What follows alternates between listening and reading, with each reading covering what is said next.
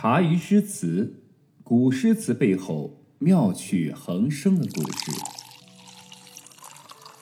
曾生呢，金飘想要遇见贵人来提拔自己，并且呢，靠自己来重振家风。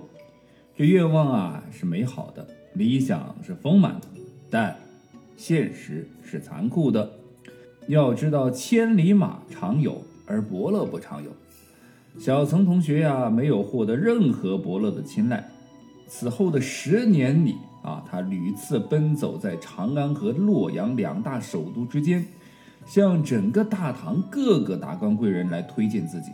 不过得到的答案不是敷衍，那就是拒绝。这一次又一次的失败呀，是不断的打击着岑参同学。这种磨练人的耐心的举动，其实极少有人能够坚持下来。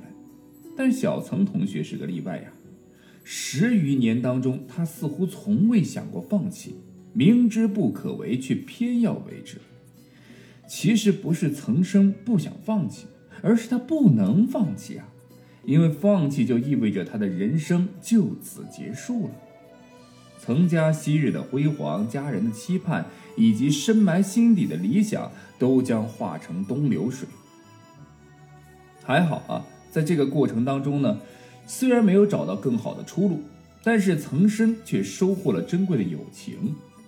十年间，他遇到了很多的朋友，比如被称为诗家天子、七绝圣手的王昌龄，永远为民忧虑的诗圣杜甫，马背上的诗人高适等等。这些人在岑参看来都是自己仰慕已久的偶像，自己的前辈，尤其是王昌龄。啊，作为唐朝边塞诗人的领军人物，王昌龄的故事影响着岑参。在岑参的眼中，边塞是青海长云暗雪山，是晴时明月汉时关。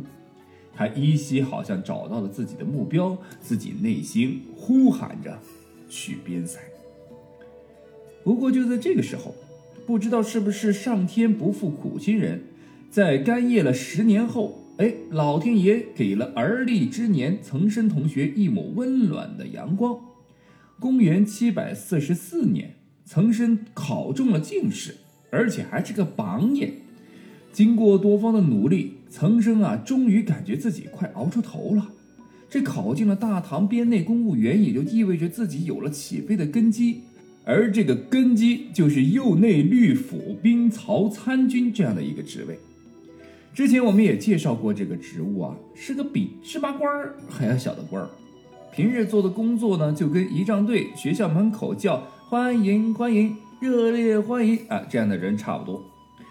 辛辛苦苦十几年，到头来得到这样一个所谓编内的工作，巨大的落差让岑参同学很久很久都没有回过神来。自己黑灯瞎火的奋发图强，顶着一次又一次的冷眼和嘲讽，最后的回报竟是如此的残酷和冷漠。这样的结果让岑参从恍惚来到了出离的愤怒，他为此下了一个决心：老子今天不上班，老子不干了。为此呢，他还特地写了一首诗来一表明志。这首诗的名字叫做《出售官题高冠草堂》。哎，诗是这样的：三十始一命，宦情多欲兰。自怜无就业，不敢耻微官。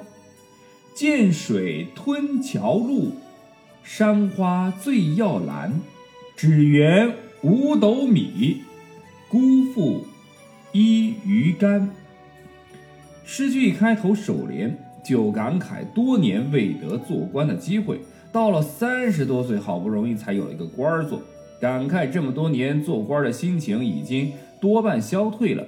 三十使一命，这一命就是嘿官位最低的意思。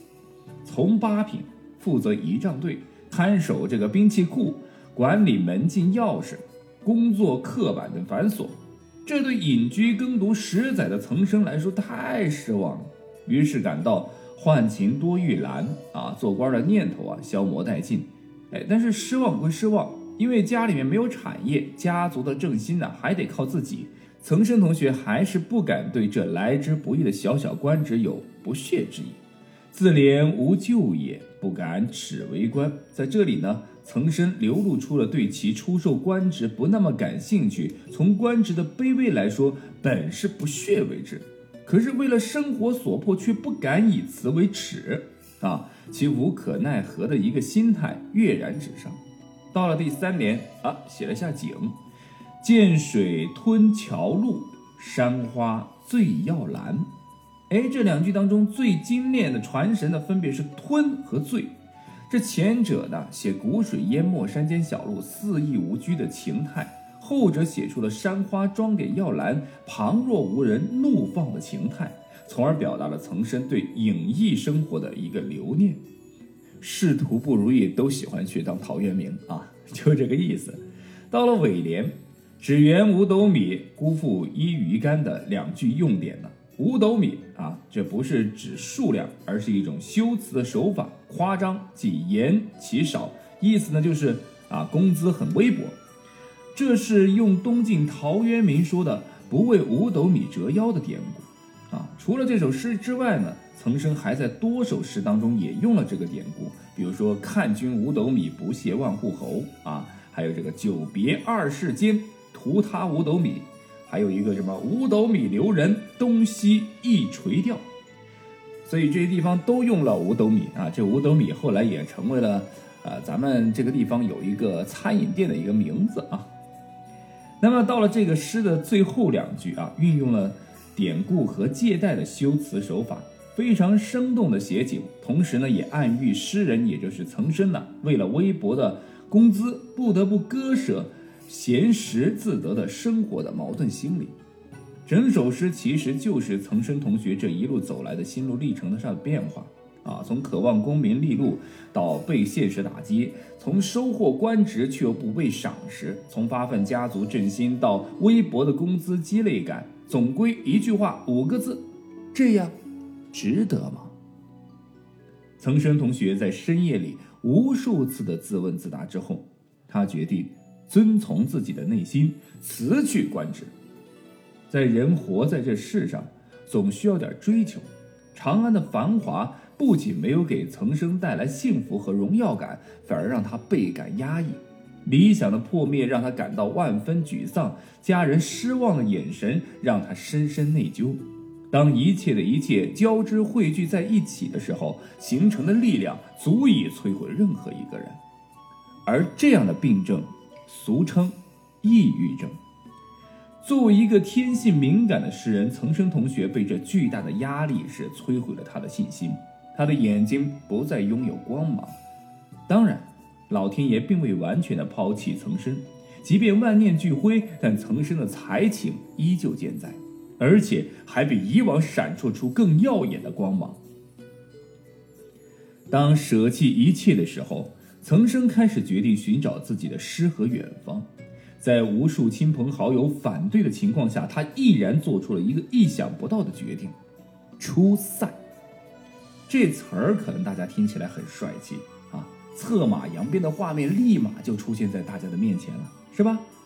但事实上，在一千多年前的大唐，出塞呀，就是等于自己把自己给流放了。